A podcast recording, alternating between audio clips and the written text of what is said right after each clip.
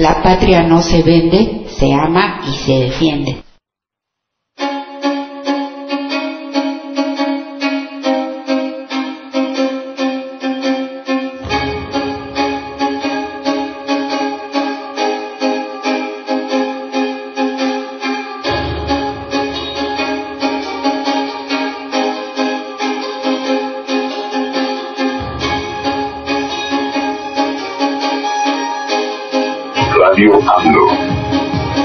Izquierda se levanta. Estamos en Del caos al cosmos.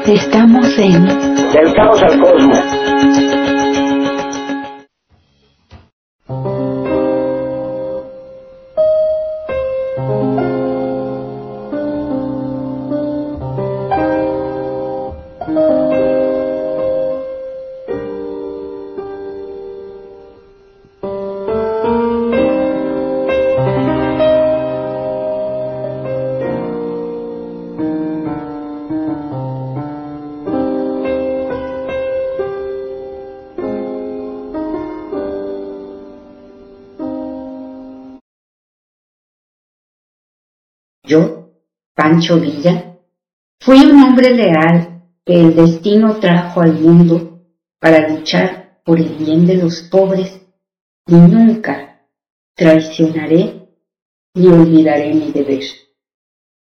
Francisco Villa.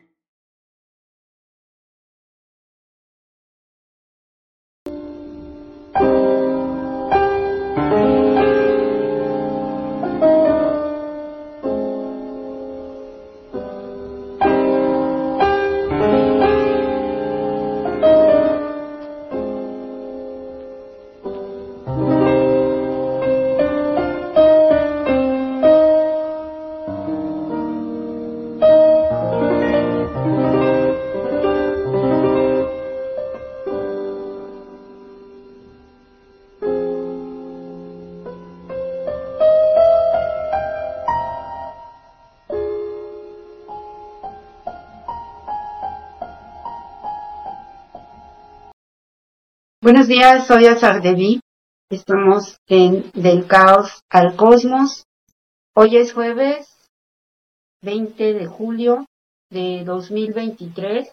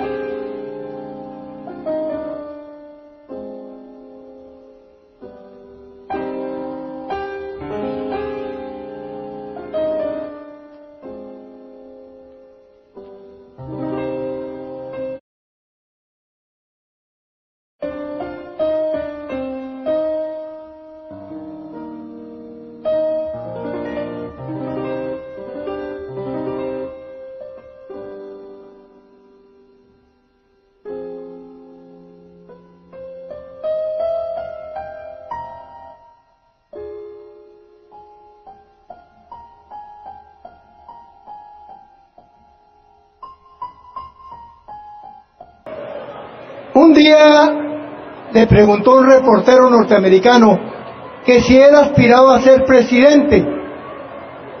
Y le respondió que él no había acudido un solo día a la escuela, que su abecedario era la mira y el gatillo de la carabina. Y que sus libros eran las batallas en las que había combatido, que no tenía la educación para eso. Bueno, ¿por qué se viene repitiendo desde hace 100 años que Francisco Villa fue asesinado? Porque junto con Emiliano Zapata fue el dirigente más leal al pueblo cuando en diciembre de 1914 tomaron la capital de la República, los zapatistas y los villistas eran alrededor de 70 mil soldados del pueblo. Fue el momento en que el pueblo de México, en toda su historia y hasta la fecha, ha estado más cerca de tomar el poder con las armas. Meses después de esta entrada triunfal, se inició la guerra contra los carrancistas en Morelos, Hidalgo, Guerrero, Puebla, fueron derrotados los zapatistas y en el Bajío fueron derrotados los villistas. Y al final, después de cuatro años, se hacen los convenios de paz y desde el momento en que Villa fue asesinado el 20 de julio de 1923, por todos los medios se le calumnia, se inventan mitos, se le presenta como un contrarrevolucionario, un asaltamujeres, un violador de mujeres y esa fue la forma en que trataron de derrumbar tanto la vida heroica de Francisco Villa como de Emiliano Zapata. Primero vamos a ver, ¿por qué estamos hablando hoy una vez más de Francisco Villa? Ustedes recuerdan que desde que entró este gobierno del presidente López Obrador de la Cuarta Transformación, se han nombrado años importantes de esta Cuarta Transformación con los nombres de los muy importantes padres y madres de la patria. Así se comenzó con el año de Leona Vicario, después el año de Flores Magón y ahora tocó a Francisco Villa este honor muy merecido de un revolucionario de los más importantes junto con Emiliano Zapata, que no obstante eso es no solamente difamado por la derecha, sino que no goza de una buena reputación incluso en la gente del pueblo por esa distorsión que hay acerca de su imagen. Por supuesto, era un hombre de armas, mar. Por supuesto, es verdad que fue antes de ser un revolucionario, un bandolero. Pero, ¿qué lleva a un hombre a esa vida y que él lo lleva después a cambiar el destino del bandolero por el de un revolucionario? No es nunca el ánimo de dinero, el ánimo de poder, como mueve, claro, a estos fachos, a esta derecha, a estos reaccionarios hiperconservadores que conocemos hoy también, sobre todo gracias a las conferencias matutinas del presidente López Obrador, porque ya vemos su doble cara, su doble moral, su hipocresía cuando se victimizan, pero cómo claman en todo foro que pueden y cómo los traiciona su verdadera naturaleza diciendo quítenles ya el dinero a esa bola de holgazanes porque deben trabajar como si no trabajaran. Y lo dice un sujeto que bien campante en su palacete, porque su rancho ahí mugriento lo convirtió en un palacete. Sus fundaciones, que Contralínea ha investigado muy bien, se sabe que hay mucho dinero ahí. Ese sujeto que exige le sea devuelta su pensión porque no le alcanza. Y todavía se burla del presidente, lo difama, dice que a él no, que a él no le den nada porque él ya tomó por su propia mano, cuando que él, llegando, lo que hizo fue bajarse el sueldo. Y hago esta comparación porque miren cómo ellos son, cómo mienten hoy, cómo degradan y niegan todo lo que se está haciendo, aunque está a la vista de todos, son capaces de seguir mintiendo, de seguir inventando que el aeropuerto no sirve, que dos bocas no va a refinar, que el tren es un atentado contra, primero eso es lo que dice, contra la naturaleza, y después que ni es cierto que el vagón no era tal, seguramente era inteligencia artificial como la cara de la gelatina, bueno, y todas esas tonterías. Porque así son, porque estas personas, dice el doctor, el filósofo Ikeda, para una persona que está poseída por la codicia del poder, incluso las acciones más altruistas y benévolas de los demás aparecerán como actos astutos emprendidos para ganar poder. De manera similar, para una persona que tiene un fuerte deseo de fama, las acciones basadas en la convicción y la consideración serán vistas como maniobras publicitarias.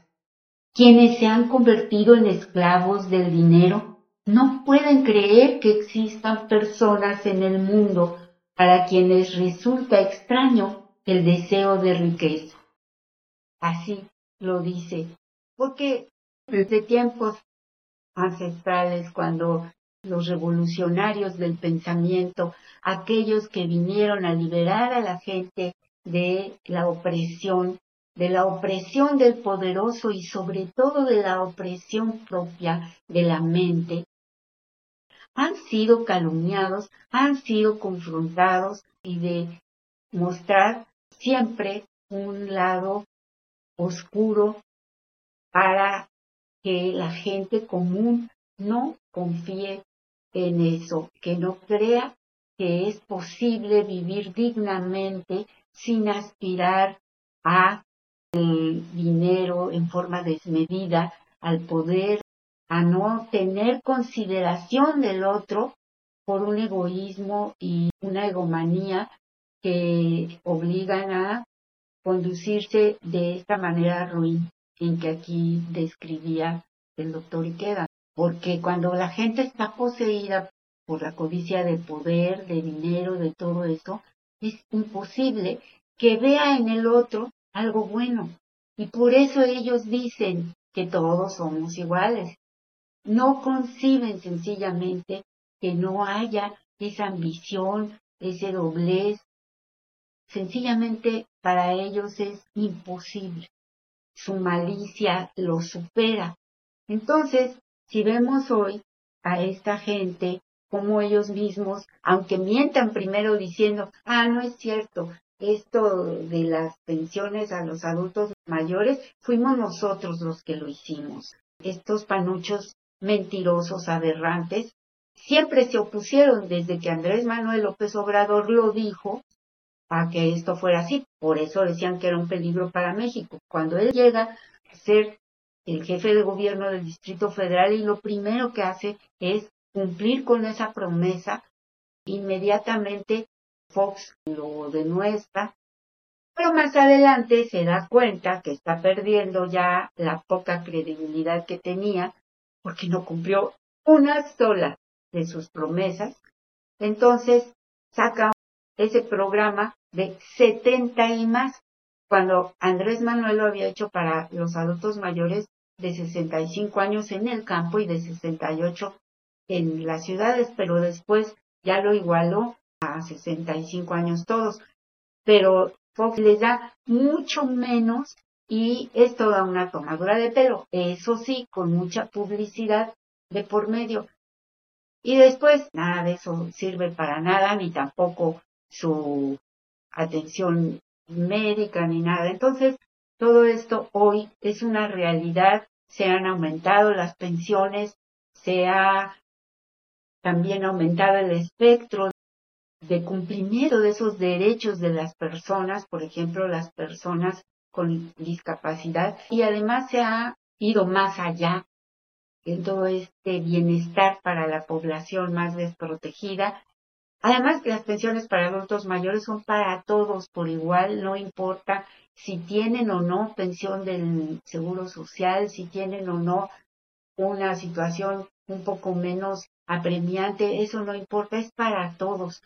Y todo esto les molesta mucho y dicen que es regalar el dinero, pero nunca les pareció regalar el dinero cuando se trataba de devolverles millones de millones de pesos a los que no quieren de por sí pagar impuestos o que mandaran su dinero a los bancos. Eso no les pareció que era utilizar mal el dinero, endeudarse para que siguieran enriqueciéndose y saqueando a la nación. Eso no. Pero lo que se hace hoy sin endeudamiento y para bien de las mayorías y para bien de todos al final de cuentas, eso sí les parece muy mal. Esto ha sido siempre y por eso la figura de un revolucionario, de un hombre de bien, porque eso fue Francisco Villa cuando se pone en la balanza quién fue y qué hizo, no es conveniente. Hay que denostarle, hay que pisotear su reputación, hay que decirles ignorantes, borrachales, asesinos, porque lo que hicieron fue trabajar por el pueblo, porque lo que hicieron fue dar una muestra de que se puede ser honesto, de que se puede en medio de situaciones tan desafortunadas como son una revolución armada, una confrontación incluso entre gente del mismo país, pero dieron muestra de humanidad, dieron muestra de decoro. Y claro, sí, y por eso es importante conocer la historia como es. Tuvieron que realizar actos no siempre edificantes, como el hecho de que decía Vargas al final de su intervención, pues sí, Villa tuvo que llegar y asaltar las plazas a sangre y fuego y obligar a los ricos a poner miles de pesos, a veces hasta secuestrarlos y, llegar a, a, la tortura, porque pues no querían entregar el dinero ni decir dónde estaba el tesoro. Pero ¿qué hacía con ese dinero? Lo usaba para la revolución, lo guardó en bancos en el extranjero, se enriqueció, ni siquiera hubo dinero que dejarles a sus múltiples viudas, porque el hombre no guardó nada para sí. Ese dinero servía para pagar alimentos y medicinas de los caídos, y no solo de sus soldados, de sus revolucionarios, sino de soldados de la parte enemiga, digamos. Y también repartía el dinero a mujeres y niños descalzos, con la panza vacía. Ordenaba que a ellos se les entregara una cantidad a cada uno. Eso hacía con el dinero Francisco Villa. Y entre las muchas leyendas negras que hay acerca de él, se le pinta como un borracho, como un alcohólico. Pancho Villa nos dice Paco Ignacio y nos dice historiadores serios como Vargas y alguno que otro, no bebía, porque además de todo no soportaba el alcohol. La otra que era un mujeriego, y ya por mujeriego entendemos también el hecho de que era un violador, que decían que escondían a sus hijas cuando llegaba Pancho Villa. En efecto, dice Paco, pues sí, era mujeriego, le gustaban mucho las mujeres, pero la diferencia es que con todas se casaba. Y además tenía prohibido y les decía a los soldados cásense con sus mujeres y castigaba la violación a una mujer. De eso hay pruebas también. Estos dos historiadores serios se han dedicado a investigar lo que no ha hecho un señoritingo como Krause y como otros deshonestos intelectuales. Paco Ignacio ha ido al lugar in situ, ha buscado. Una vez fue a un lugar donde decían que si era cierto que ahí en Estados Unidos, que si Pancho Villa se había tomado ahí una malteada. Sí, era verdad. A Pancho Villa no le gustaba el alcohol. No podía tomar además. Y que era un asesino despiadado. Lo que era, era un hombre de su tiempo y de la revolución que le tocó vivir. Sí, fusilaba, eso sí, pero no sin antes un juicio sumario. Y es mentira que él llegara asesinando a cuanta gente se le paraba enfrente, que fuera el terror de hombres, mujeres y niños. No es verdad. Fusilaba al enemigo. Y todas estas historias de terror que se han dicho también lo utilizan como sostén el hecho de que a los 16 años, desde niño, desde muy tierna edad, él se quedó huérfano y al cargo de dos hermanos menores, y entonces él se vuelve bandolero para subsistir, para proveer a sus hermanitos. Y entonces en la causa de la revolución algo digno por lo cual luchar y allí cambia su destino, su camino. Y hay muchas, bueno, si no muchas, algunas historias alrededor del mundo de este tipo de personalidades que han comenzado siendo bandoleros y que terminan siendo justicieros. Y creo que aquellos que se redimen suelen llegar a ser personas con un muy alto entendimiento, con mucha conciencia de lo que es la lucha por la justicia. Hay un código ahí de honor, hay principios, hay mística y las respetan porque se respetan a sí mismos, porque han conocido la escasez, la tragedia personal y tienen empatía por el otro. Eso es algo que está documentado en la historia. No siempre es así, pero sí hay muchas historias como esta. Y Pancho Villa fue uno de esos hombres. Este año se nombró el año de Francisco Villa por el gobierno de la Cuarta Transformación porque justamente es el año en que se celebran los 100 años del fallecimiento, no del fallecimiento, del asesinato de Francisco Villa un 20 de julio, pero de 1923 es emboscado. Francisco Villa, José Doroteo Arámbula, nace en San Juan del Río, en Durango, el 5 de junio de 1878 y es asesinado en Chihuahua el 20 de julio de 1923. Así que este hombre es uno de los revolucionarios más importantes, pues también se nombró ya año de Zapata, pues sí fue el año de Zapata, el año de Flores Magón, el año de Leona Vicario y este es el año de Francisco Villa. Y Francisco Villa tiene esta aura que se le hizo alrededor de mentiras, como todo buen revolucionario, por desgracia, él tiene una vida corta y es asesinado. Hoy se cumplen 100 años de ese asesinato. Y aunque nunca se pudo probar, nos platican Paco Ignacio y Vargas, tal vez fue a manos de Obregón, ordenado, algo innecesario, porque Pancho Villa estaba totalmente retirado a la vida familiar de la que nunca pudo disfrutar.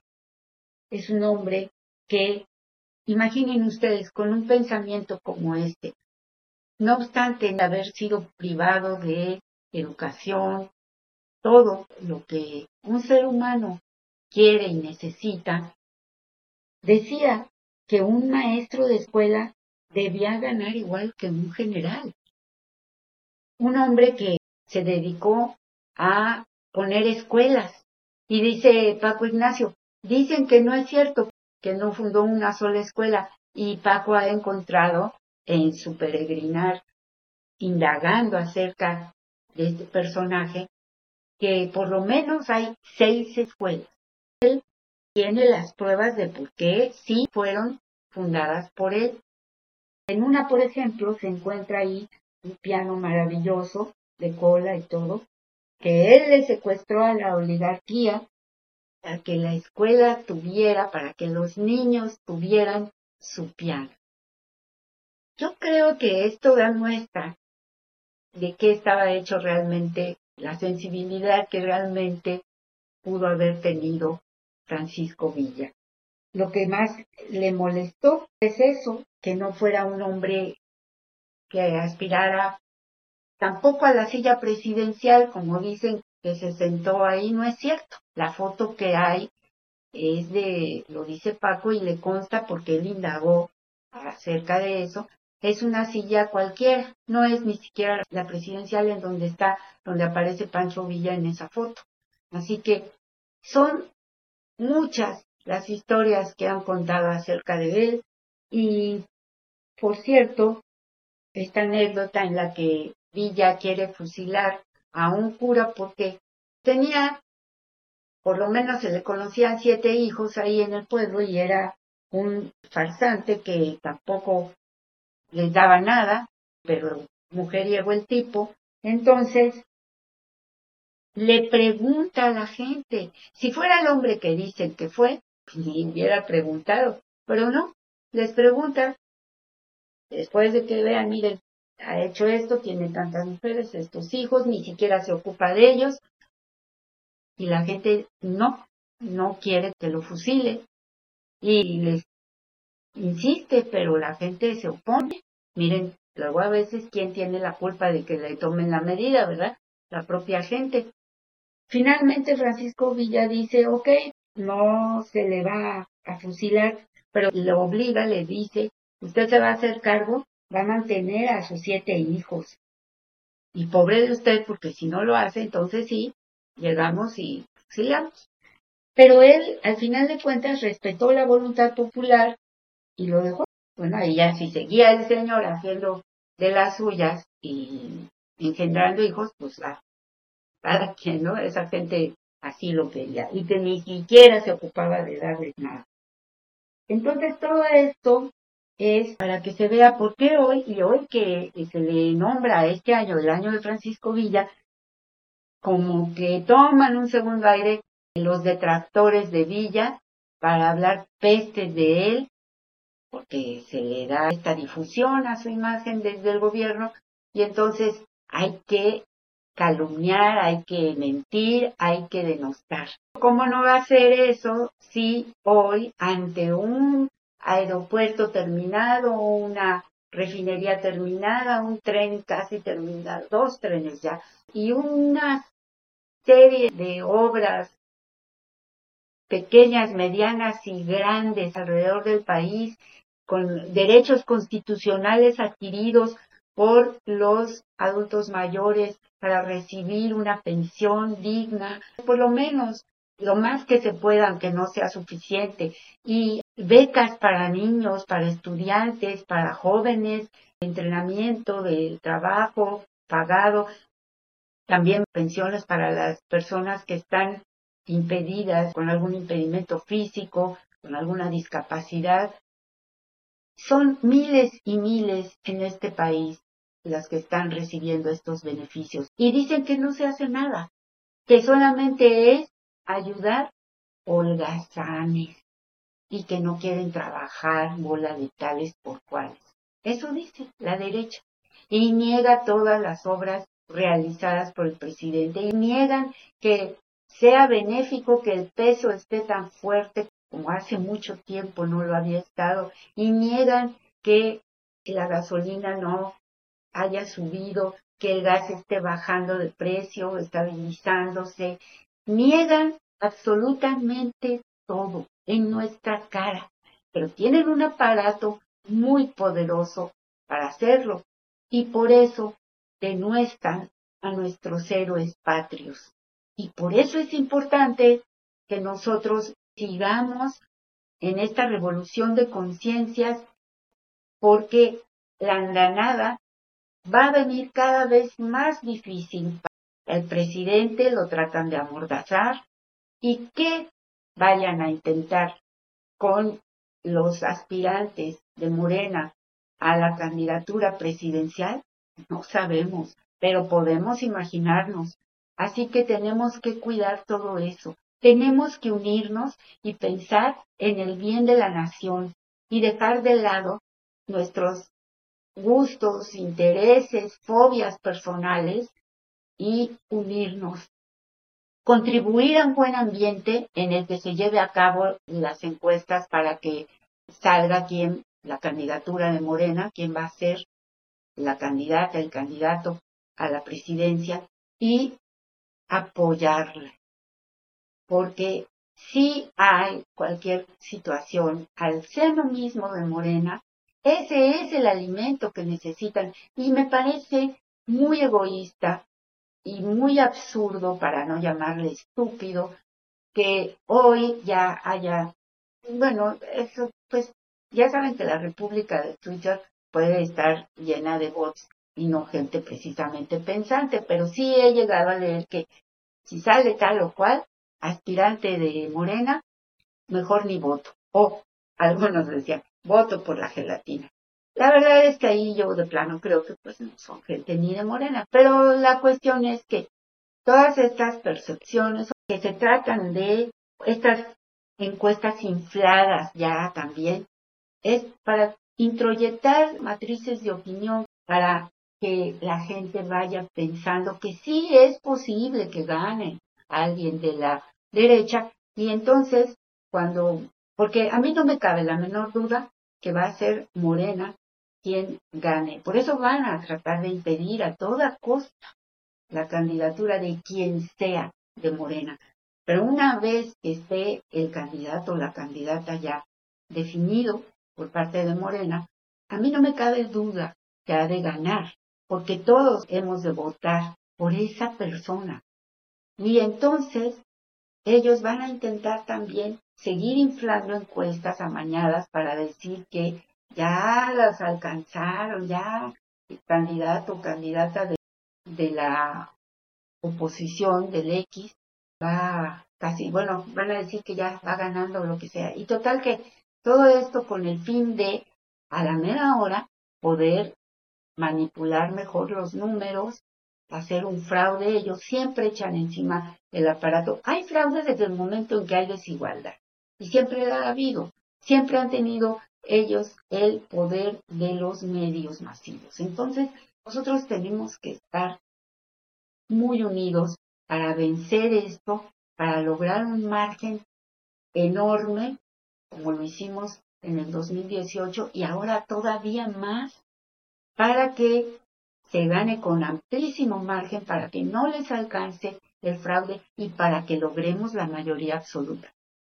Quiero hacer una precisión, que no es que Morena haya perdido en 2021 candidaturas, por eso ya no tenga, que haya tenido menos votos, pues en 2021 por eso no haya logrado mantener la mayoría calificada. No, es que modificaron la ley y le resta, eh, distribuyeron de manera diferente los plurinominales y por eso le tocaron menos en esta ocasión, en 2021, a Morena. Mañosamente eso hizo el INE. No esto es, ellos son el enemigo a vencer. Son estos aparatos de medios, son Ciro Gómez Leiva. Nosotros cuando el presidente dice esta runfla de rufianes que quieren regresar a seguir saqueando, ya todos sabemos a quiénes se refiere, pero hay que tener, ¿qué les parece si vamos elaborando la lista y a seguirla así, manteniendo en el Twitter la runfla de rufianes? ¿Quiénes son estos?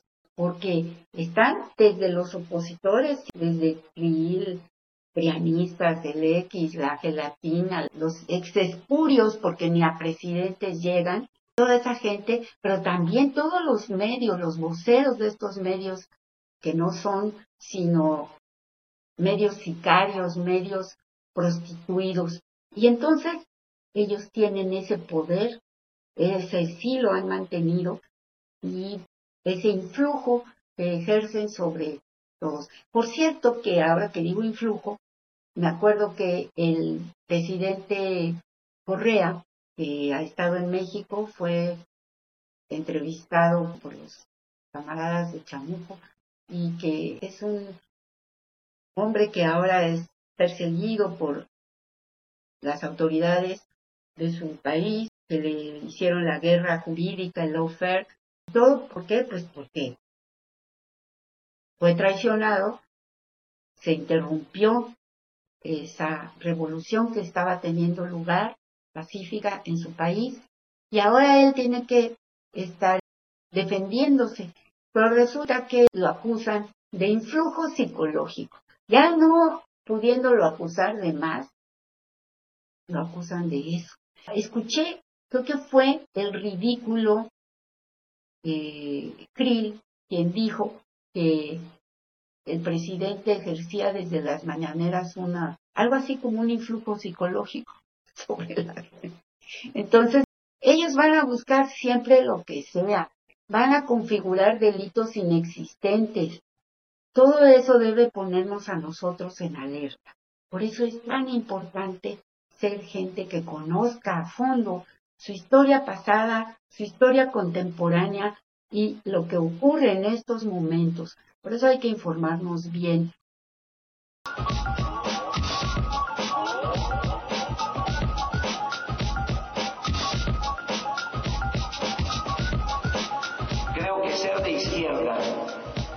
En la actualidad, en nuestros tiempos, es ser honesto, es ser honesto. Ser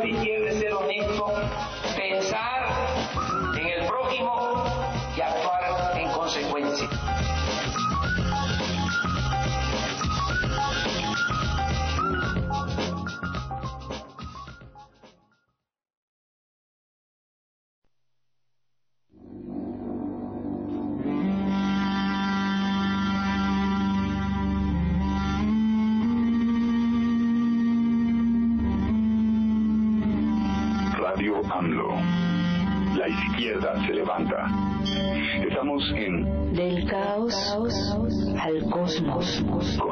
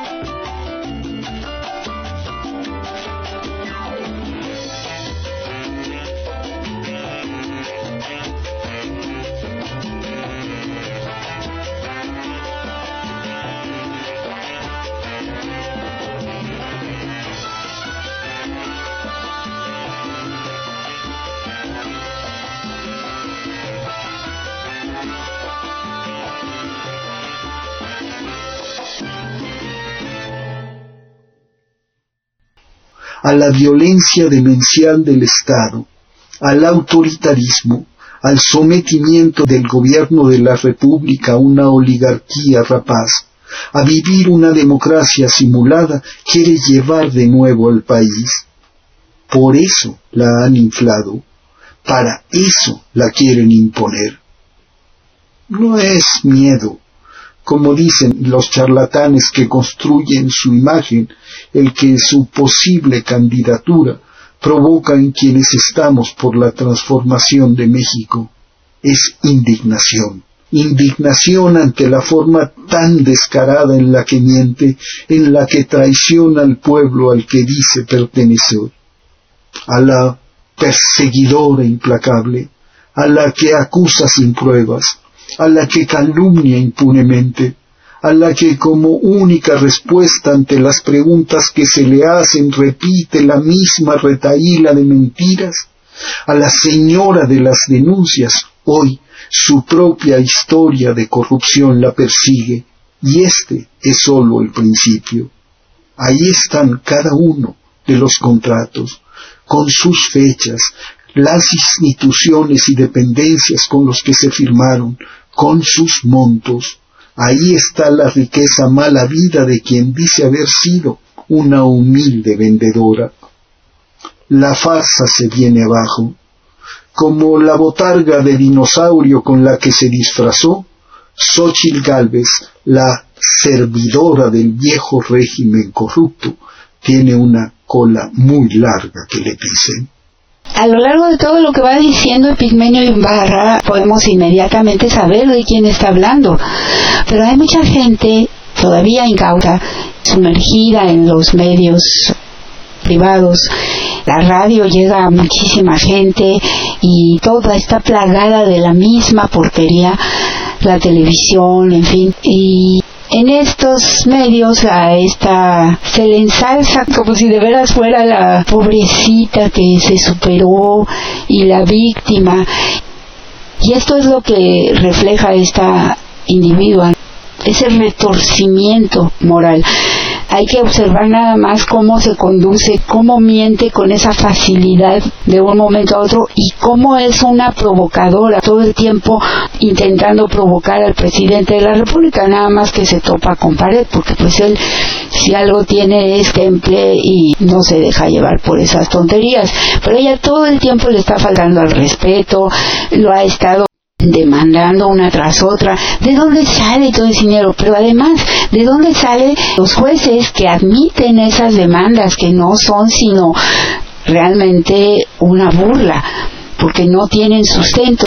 Allí vemos que esta lawfare, esta guerra jurídica es real, no estamos hablando al aire, hay cosas que son muy claras y que este esta oposición ha estado logrando llevar a cabo porque tienen los medios, porque corrompieron al Poder Judicial. La derecha siempre corrompe al Poder Judicial. Esto me lleva a... He estado escuchando de las intervenciones que hubo y me interesó mucho escuchar a Olga Sánchez Cordero porque es senadora de la República por Morena, fue secretaria de Gobernación, designada por el presidente López Obrador y como su figura se ha convertido, se ha tornado un tanto controversial, porque no satisfizo del todo lo que quizás se esperaba de ella, tanto como secretaria de gobernación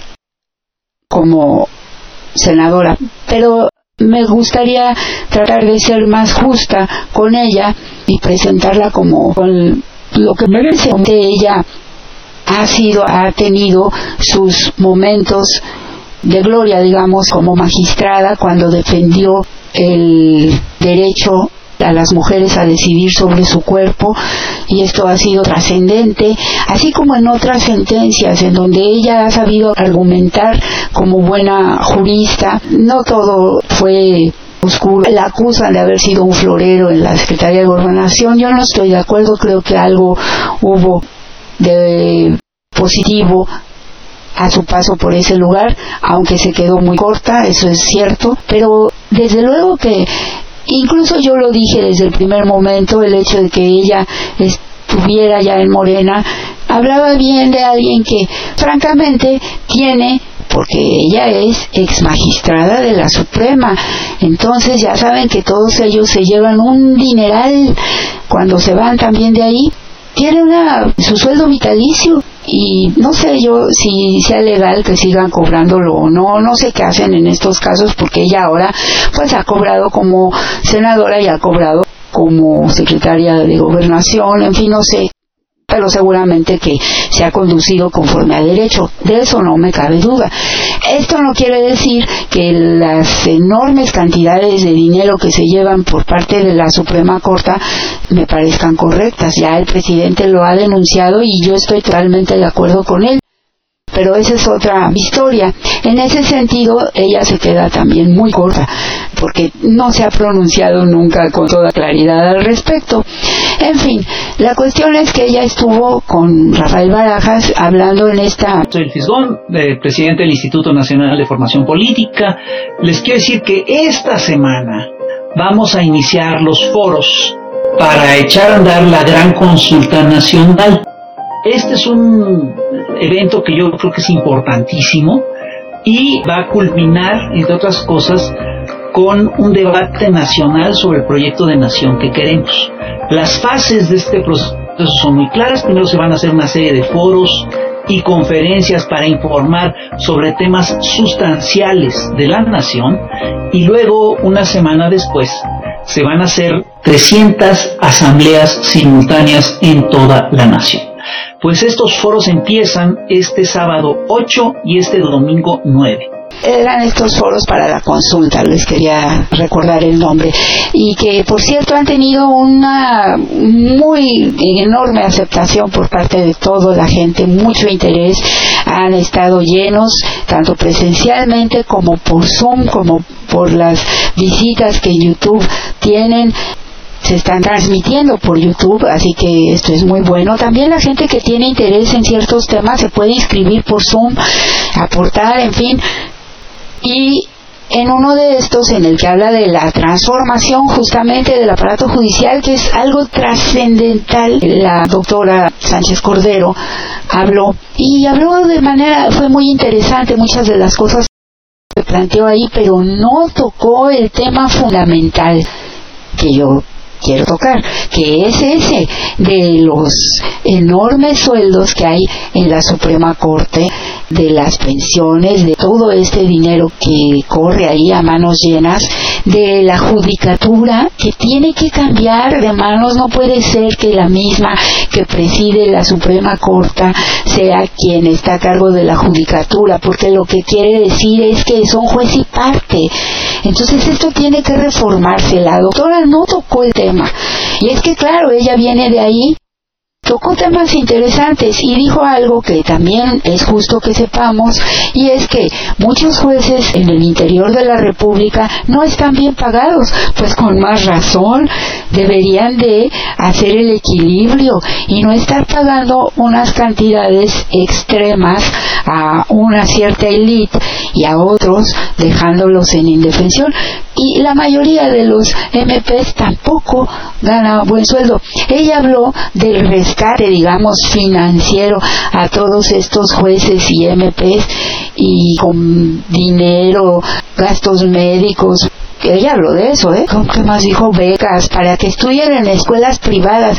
Caray, a mí sí me dio un poco de pues me movió a cierta indignación porque dije, bueno, ¿qué hay de malo en las escuelas públicas? Eso por un lado, por el otro, pues sí, está bien, a lo mejor no alcanzan, pero entonces ella está casi casi con el discurso de la derecha, reiterando que sí, hace falta que estudien en esos lugares para que sean mejor, para que se sientan mejor para que tengan más autoestima, se refería a los hijos de esas personas y que tuvieran gastos médicos mayores, bueno caray, pero si todo el mundo tiene seguro social, cuando tiene, entonces volvemos a lo que tiene a esta élite de la UNAM, a esta élite de la Suprema Corte, no es posible, no se puede volver a eso.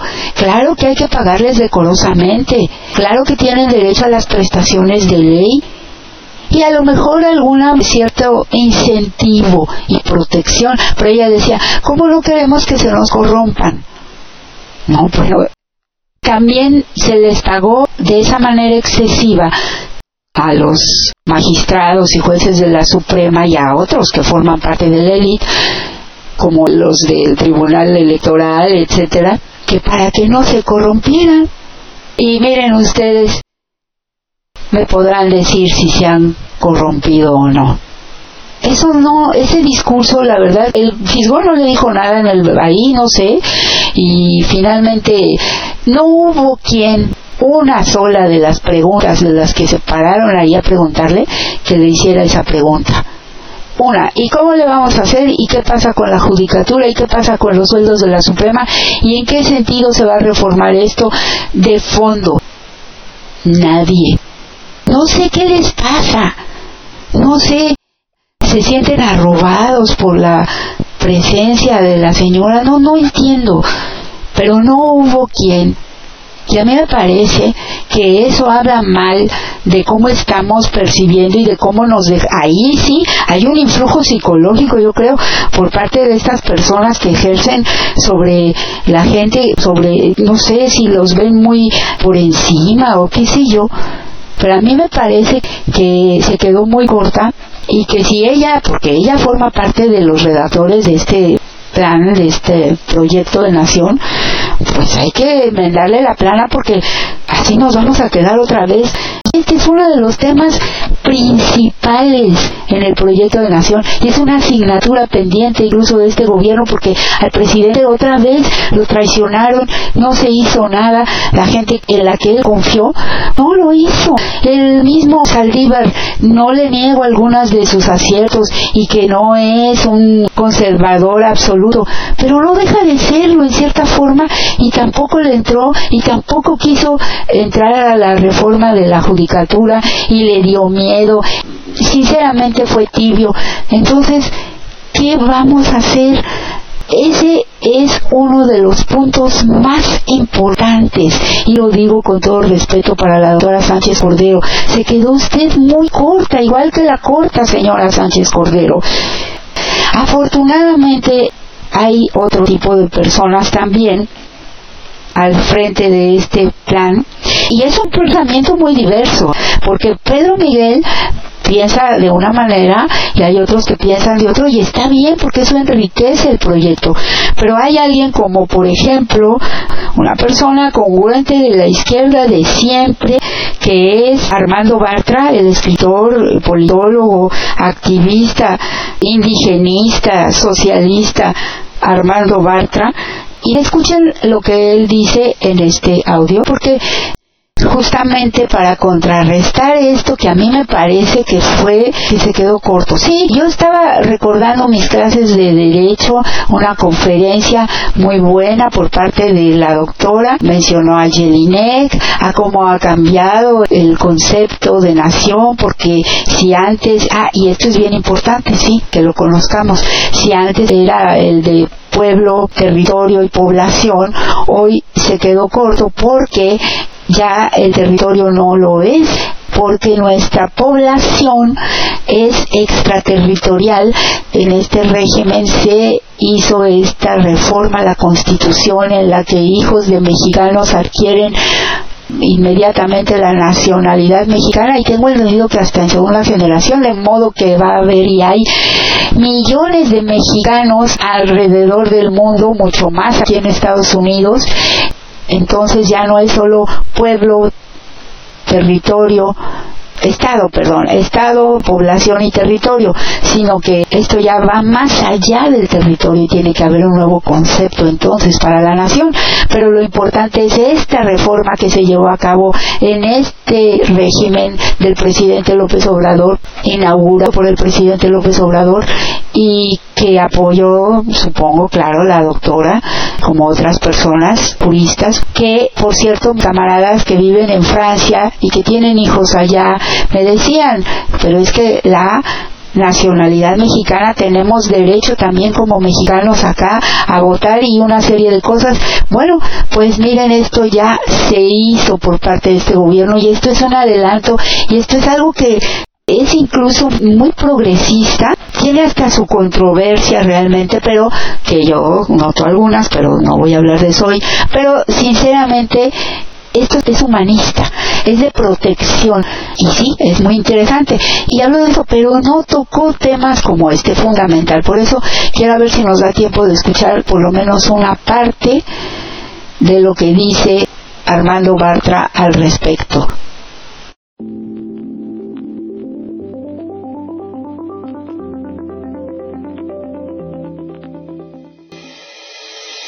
Hola a todos.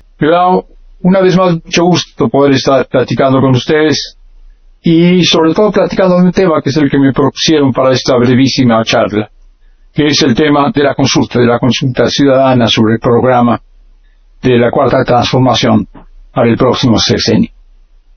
Para lograr eh, poner lo que yo quisiera decirles en muy poco tiempo voy a hacerlo enumerativamente, voy a dar 10 puntos en los que son 10 conceptos que me parecen fundamentales en torno al tema de la consulta de la ciudadanía sobre el programa de la cuarta transformación. El primer punto es decirles y decirnos que debemos estar contentos, debemos estar alegres porque eh, si mantenemos la unidad, si mantenemos la unidad que estamos manteniendo y que seguramente vamos a mantener y no ocurre ninguna catástrofe, eh, podemos estar seguros de que eh, en el 2024 vamos a volver a ganar, vamos a volver a ganar la elección vamos, eh, eh, podemos estar seguros de que el próximo sexenio será el eh, de la segunda etapa de la cuarta transformación y eso es un motivo de alegría. Este es el primer punto y con esto quisiera empezar. El segundo es que vamos a ganar. Vamos a ganar porque nuestro proyecto es un proyecto justo, porque nuestro proyecto es un proyecto libertario, porque nuestro proyecto es un proyecto pertinente y porque además lo hemos hecho bien, razonablemente bien. Yo diría en algunos casos lo hemos hecho muy bien. Pero también, ¿por qué no? Porque la derecha en realidad no tiene, no tiene proyecto, no tiene propuesta, mucho menos tiene candidato. Lo único que los conservadores ofrecen, es muy claro, lo único que ellos ofrecen es la crítica, la crítica irracional, la crítica frecuentemente calumniosa al presidente de la República, Andrés Manuel López Obrador. Oponerse al presidente es su mayor argumento. Y esta sin duda es una gran debilidad de la derecha, de los conservadores. Tercero, nosotros, en cambio, es también obvio, apoyamos al presidente como el mayor impulsor de la cuarta transformación. Y este es nuestro más sólido y más poderoso argumento. Eh, nuestro mayor patrimonio político, diría yo, es Andrés Manuel López Obrador. Pero paradójicamente, y permítanme que se los diga paradójicamente, esta es también nuestra mayor debilidad. Dependemos demasiado, mucho, demasiado, en verdad demasiado de nuestro líder. Eso fue necesario, de otra manera no tendríamos cuarta transformación, de otra manera no habríamos ganado las elecciones. Necesitamos un líder fuerte, pero hoy, hoy a estas alturas dependemos demasiado de este líder. Eh, nuestro patrimonio central es, es una persona, es Andrés Manuel Obrador. Y nuestro líder se va, ya lo dijo. Después de 2024, no cuente conmigo. Cuatro, entonces. Está bien, está muy bien apoyar con todo a Andrés Manuel. Tenemos que hacerlo, seguirlo haciendo. Y es muy pertinente apoyarnos en Andrés Manuel. También está bien. Pero urge, urge, de verdad urge, construir otros referentes fuertes de la cuarta transformación. Y estos referentes de, la cuarta transformación, que no son ya única y centralmente su líder, eh, este patrimonio compartido que nos da y nos dará unidad, no es ya una persona, no debe ser una persona, sino un movimiento, un colectivo, un partido, un proyecto. No digo que no tengamos proyecto, no digo que no haya un movimiento, no digo que no haya partido, solo digo que hoy dependemos demasiado de una figura, demasiado del personalismo de Andrés Manuel. Y Andrés Manuel se va, entonces necesitamos sustituirlo con elementos de cohesión poderosos, y estos movimientos son colectivos, son, repito, un movimiento, un partido, un proyecto. Punto 5 la construcción de la unidad de fuerzas que impulsan la 4T, eh, no en torno a una persona, sino en torno a un colectivo, a un movimiento, a un proyecto, a una serie de principios, a una serie de valores, a una serie de ideas rectoras, en torno a un plan. Este es lo que hoy nos convoca. Tenemos ese personaje, que bueno que lo hemos tenido, se va a retirar, ya no va a ser nuestro referente mayor, lo va a ser simbólicamente, lo va a ser como un patrimonio del pasado, pero ya no va a ser el, que, el, el, el fiel de la balanza. Necesitamos pues construir este elemento de cohesión, repito, en torno a principios, en torno a valores, en torno a eh, un colectivo, en torno a un partido, en torno a un movimiento y en torno a un proyecto, un proyecto de nación, un proyecto de nación ahora para la segunda etapa de la cuarta transformación. Seis. Hoy lo que más se debate, y no me lo van a negar, es la persona que va a ser nuestra candidata o candidato a la presidencia de la República. Y el procedimiento por el cual esta persona va a ser designada va a ser, eh, obtendrá la candidatura. Y esto es muy importante, muy importante, sin duda es muy importante. No, no, no quiero negar que, que sea una u otra persona va a darle un sesgo, un, un cariz específico a la cuarta transformación en la próxima etapa. Eh, que incluso dependiendo de la persona y de su comportamiento podrá depender que tengamos una mayoría calificada o no tengamos tanta mayoría, etcétera. Es, es muy importante, las personas son muy importantes. Pero eh, este debate, que es el debate central, no debiera ser el debate central. Lo más importante no son las personas. Claro está. Siete. Lo más importante es una obviedad decirlo, lo ha dicho también una vez más, una vez más el referente, otra vez siempre Andrés Manuel. Eh, eh, lo más importante es el proyecto, lo más importante es definir los ejes programáticos de la segunda etapa de la cuarta transformación. En el sexenio se sentaron las bases, se pusieron los cimientos en el próximo sexenio habrá que continuar con eh, eh, los mismos ejes estratégicos que nos pueden abandonar, primero los pobres, por ejemplo, pero impulsando, impulsando reformas de segunda generación que no se pudieron impulsar en el primero o que se quedaron a medio camino. Enumero rápidamente porque no hay tiempo. La reforma política y del Poder Judicial. No podemos seguir con este, con este sistema político como hoy lo tenemos y con el Poder Judicial conservador y servidor de un interés faccioso como el que hoy tenemos. Esta reforma hay que hacerla y corresponde a la segunda etapa, la consolidación de la soberanía energética, que se quedó a medias porque nos bloquearon los cambios constitucionales, el reconocimiento en la Carta Magna, en la Constitución de los Derechos de los Pueblos Originarios, con base a, la propuesta que entregaron el pueblo yaqui a la Presidenta de la República, que se concluyó con participación del INPI, y que el Presidente de la República no mandó a la Cámara porque no tenía sentido, porque ahí iba a rebotar pero en el próximo sexenio necesitamos sacarla adelante. Estamos muy lejos de la autosuficiencia alimentaria, por ejemplo. Eh, necesitamos acabar de estructurar el sistema de salud. Necesitamos lograr la seguridad, la tranquilidad, la paz. Son cosas pendientes. Hay que impulsarlas en el próximo sexenio hay que empezar a decirlo. Esto que son cosas importantes y otras que también lo son para ciudadanos específicos. Punto 8 y voy terminando. Por eso es importante, es muy importante que en su última reunión extraordinaria el Consejo Nacional de Morena haya fijado, por un lado, las reglas del candidato o candidata que, se tendrá que elegir conforme a estas normas, a estos criterios, y segundo, y esto es más importante todavía, haya conformado la comisión del programa, la comisión que tiene que redactar el programa, cumpliendo con esto un mandato del pasado consejo, un congreso.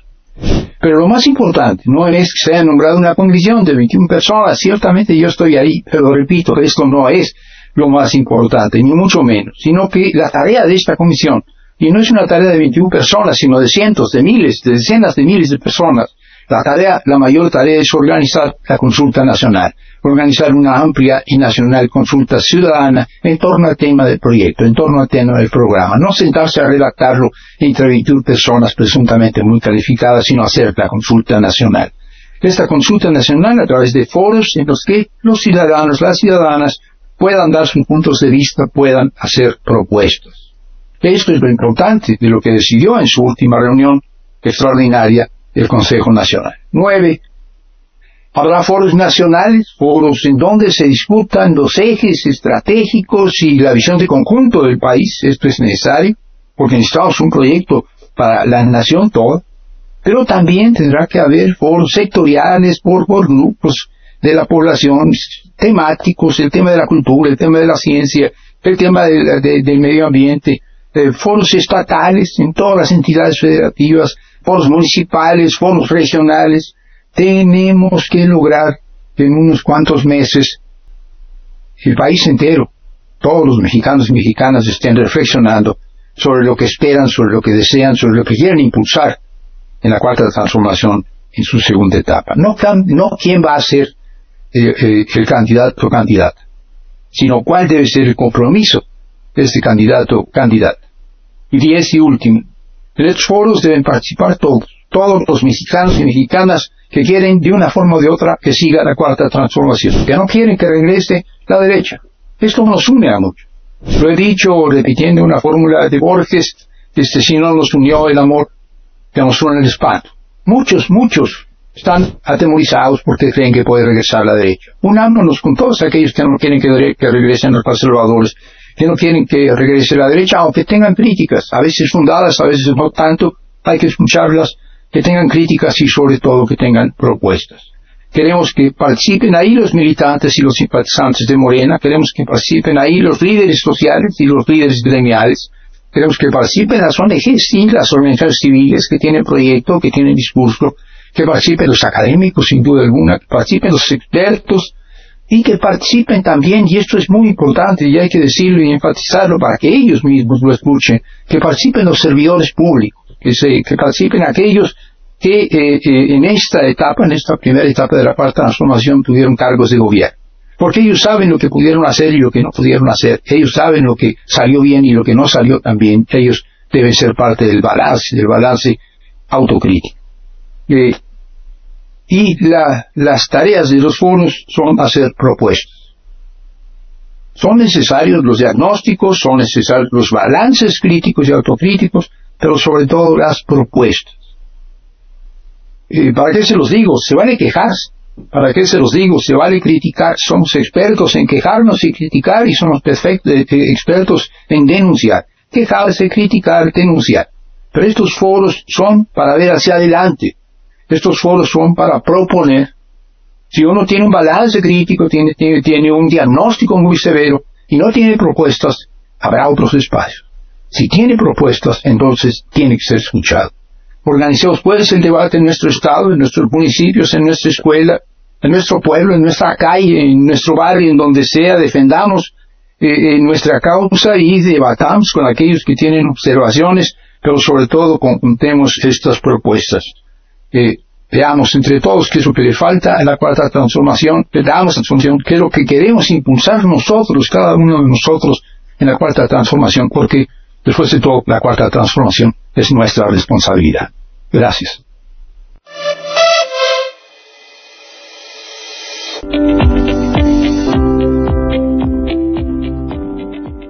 Bueno, ya lo escucharon, así que es nuestra cuarta transformación, participemos y como dijo Armando Bartra, ya habrá otro foro para, si solo hay crítica, sin propuestas, pero aquí queremos propuestas porque es muy importante mirar hacia adelante y lo importante no es la persona sino el proyecto.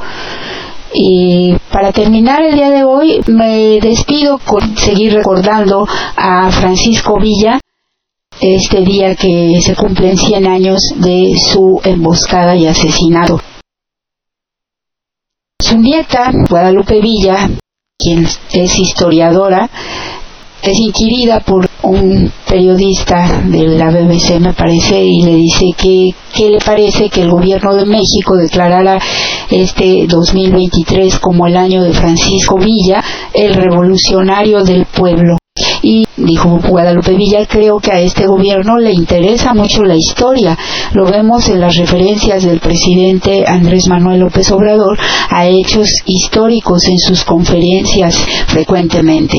En cambio, cuando se conmemoró el centenario de la Revolución Mexicana en 2010, gobernaba el PAN y nos dijeron que le iban a dar más peso a la independencia de México. Así hace esta crítica Guadalupe Villa me despido con esta frase de Francisco Villa, con algunas de sus frases, agradeciéndole su atención. Y decía Francisco Villa, en esta época hay muchos políticos ambiciosos que ningún bien hacen a mi raza. Vaya, parece que estaba hablando del presente también. Y decía, en estos tiempos no es patriótico hacer reclamaciones. Podríamos aludir a lo que hablábamos hace rato. Está bien tener un sentido crítico, pero creo que este es un momento de coyuntura en la que tenemos que unir fuerza para hacer frente a este enemigo, a este adversario político, que es la oposición saqueadora. Cierro con esta que seguro era algo muy importante para Francisco Villa y ojalá que así todos puedan recordarle. Yo por mi parte lo hago. Y dice, los hombres no olvidarán que Pancho Villa fue leal a la causa de la gente. Gracias y hasta la victoria siempre.